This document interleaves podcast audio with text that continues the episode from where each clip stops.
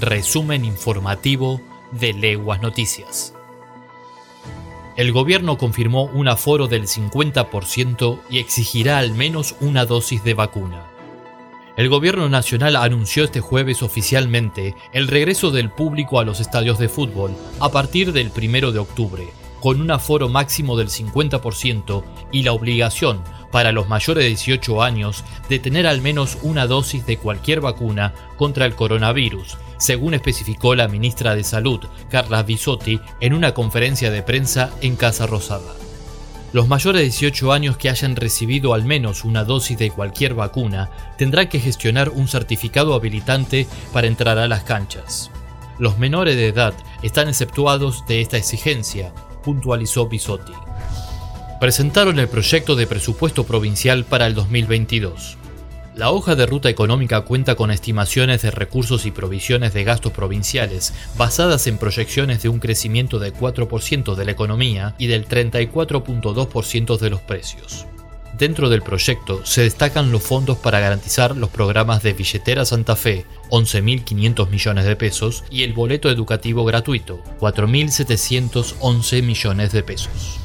El Hospital Gutiérrez de Venado Tuerto prepara la logística para aplicar las vacunas de Pfizer. El Hospital Alejandro Gutiérrez ya tiene prevista la logística para poder aplicar las vacunas del laboratorio Pfizer apenas sean recibidas, dado que presentan algunas diferencias en relación a las otras que se vienen colocando hasta el momento contra el COVID. Si bien no habría tantas dificultades sobre la preservación, sí hay algunas pautas que obligaron a realizar una capacitación especial a través de la jefa del vacunatorio. Otro dato es que será recibida por menores de edad, lo que requiere una organización interna diferente. Villa Cañas.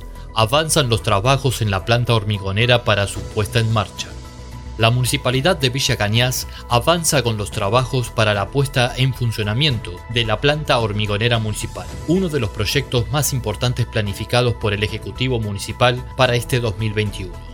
El miércoles llegó el primer cargamento de cemento a granel, principal material para la elaboración de hormigón, que fue depositado en el silo de almacenamiento correspondiente dimos un paso más y prácticamente tenemos todo en condiciones para que en el corto plazo pongamos en marcha la planta hormigonera. Su funcionamiento nos permitirá ejecutar y concretar diferentes obras anheladas como la pavimentación de calles, bacheo y cordón cuneta, que serán beneficiosas para toda la comunidad, expresó el intendente Norberto Gisi. Y hasta aquí llegamos. Para más información visita leguasnoticias.com. Hasta la próxima.